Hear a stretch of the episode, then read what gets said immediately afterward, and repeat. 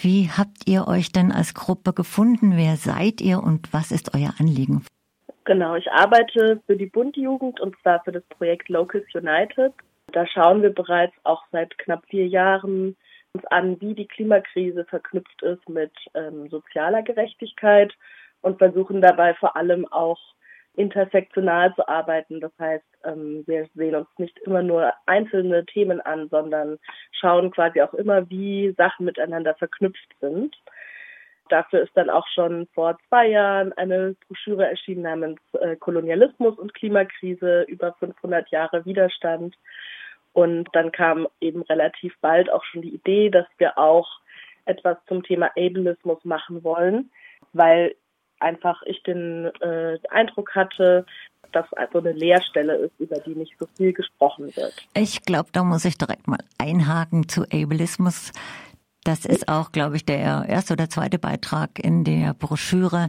Kannst du das nochmal für uns und unsere HörerInnen definieren? Ja, sehr gerne. Also genau, ich glaube, oft wird Ableismus so als Behindertenfeindlichkeit äh, definiert, wobei ich da nochmal ein bisschen weitergehen würde und sagen würde, dass es ähm, generell ein, eine Form von Denken ist oder eine Form von gesellschaftlicher Machtstruktur, ähm, in der Menschen danach eingeteilt werden, was ja, was sie leisten können und was sie, äh, was für Fähigkeiten sie haben. Und dementsprechend manche Menschen von diesem System privilegiert werden und manche Menschen Diskriminierung erfahren. Und äh, das sind in erster Linie behinderte Menschen. Das habt ihr auch total schön sichtbar in diesem kurzen Artikel beschrieben. Nützliches Können ist zum Beispiel freundlich lächeln, lange stehen, deutsche Lautsprache sprechen, schwierige Erklärungen verstehen und störendes Können ist zum Beispiel sehr langsam reden, Gefühle mit dem ganzen Körper zeigen, Rollstuhl fahren, den Alltag immer genau planen. Das äh, fand ich alles sehr gut äh, zusammengefasst und auch farblich abgesetzt. Und das wollte ich nämlich auch nochmal sagen. Es hat mich sehr beeindruckt, dass schon beim ersten Gucken auf diese Broschüre, die 83 Seiten hat, die ganzen Texte markiert sind, entweder mit grünen Kreisen, äh, Raute ist das, glaube ich, blaue Raute, rotes Dreieck lila Kreis und das bedeutet dann einfache Sprache oder schwierige Sprache oder Texte mit persönlichen Erfahrungen oder eben auch Gedichte. Also ihr macht, habt diese Broschüre schon sehr barrierearm gestaltet. Ja, das war uns auch sehr wichtig, weil wir auch wollten, dass auch behinderte Menschen diese Broschüre lesen können. Zu Ableismus hast du jetzt schon äh, kurz was gesagt.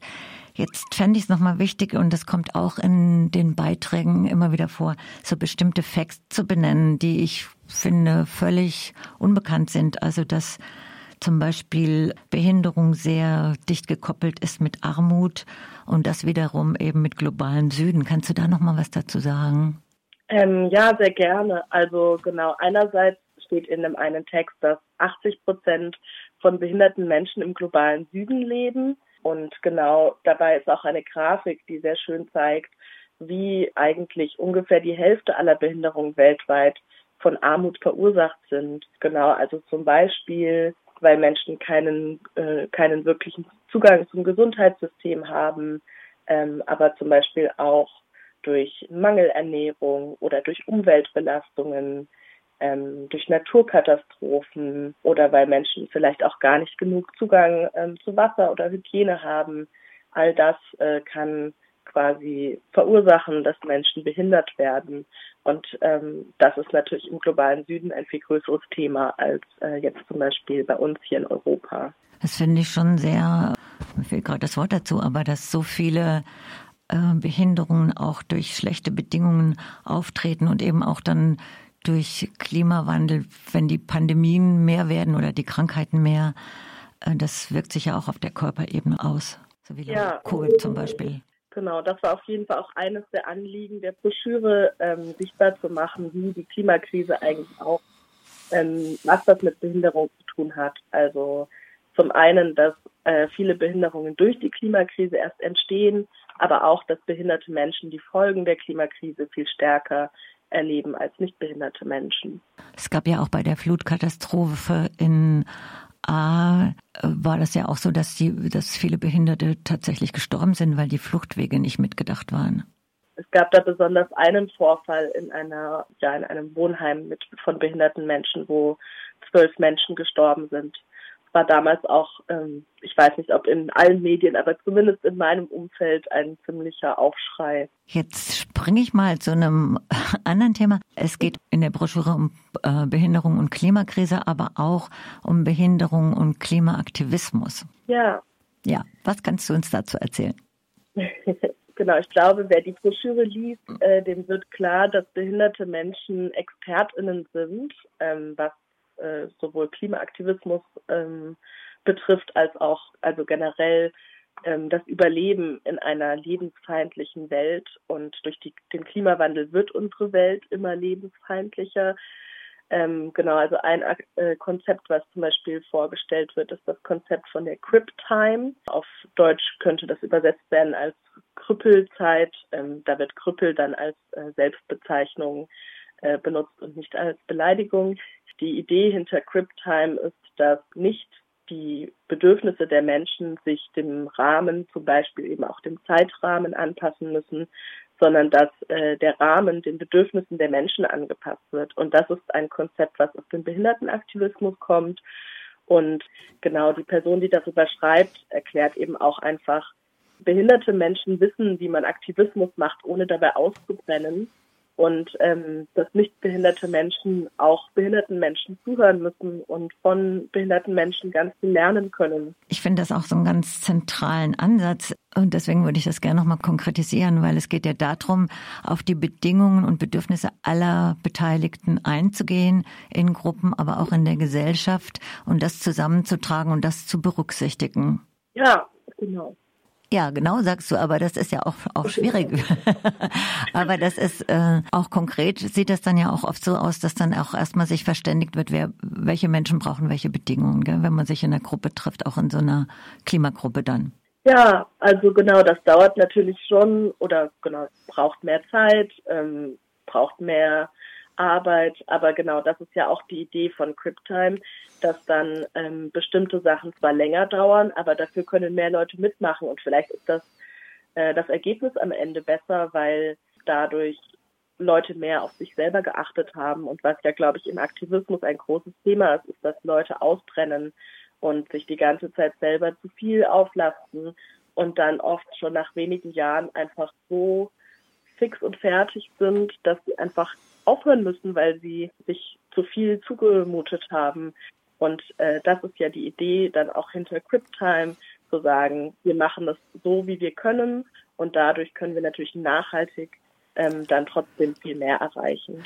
Ich glaube, das ist überhaupt in den ganzen sozialen, linken auch feministischen Bewegungen der Punkt, mit dem äh, einerseits sich so auszubauen von den AktivistInnen, was du gerade erläutert hast, aber ja auch so eine Bewertung. Und das habe ich bei dem Ansatz, bei CryptTime, äh, den Eindruck, da geht's nicht um, um Wertungen, wer wie viel macht oder dieses cool dann rüberkommen, sondern es ist wirklich so ein Ansatz, wo viel Verschiedenes nebeneinander stehen kann. Funktioniert das ja. dann auch so? Ich würde sagen, es ist auf jeden Fall schwierig, aber genau, also der, die Person, die diesen Text zum Beispiel geschrieben hat über CryptTime, ist ja auch selber in einer Gruppe aktiv und beschreibt, dass das bei ihnen ziemlich gut läuft.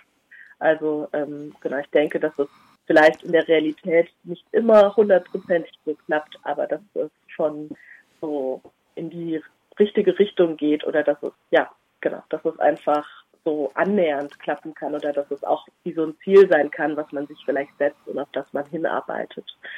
Und was ich auch ähm, wirklich total wichtig finde, ist äh, in dem Ansatz dieses Expertinnentum. Also das ist ja völlig anders als in der Gesellschaft. Da wirst du ja eben diskriminiert, wenn du in Anführungsstrichen zu sensibel bist oder Zeit brauchst oder all das.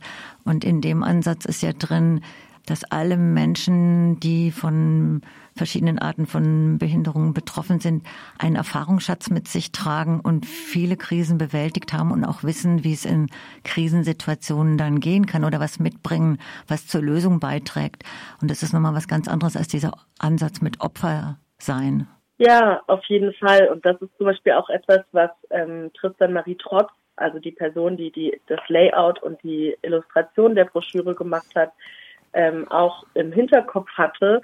Ähm, und zwar sind die Illustrationen in der Broschüre zeigen alle behinderte AktivistInnen, aber ähm, genau, weil behinderte Menschen eben oft immer als so passiv oder als Opfer dargestellt werden, war es ganz wichtig, dass jede Person, die abgebildet wird, dabei abgebildet wird, wie sie gerade etwas macht, also wie sie gerade eine Form von Aktivismus ausübt, die typisch für diese Person ist. Genau, und das ist eben bei uns total wichtig schon bei der Planung, dass diese Broschüre eben auch empowernd sein soll und Menschen bestärken soll und Behinderung eben nicht als irgendwie etwas Negatives darstellen oder irgendwas, äh, wo Menschen dann passive Opfer sind, sondern wirklich so das betonen, dass Menschen ExpertInnen sind und AktivistInnen und äh, genau.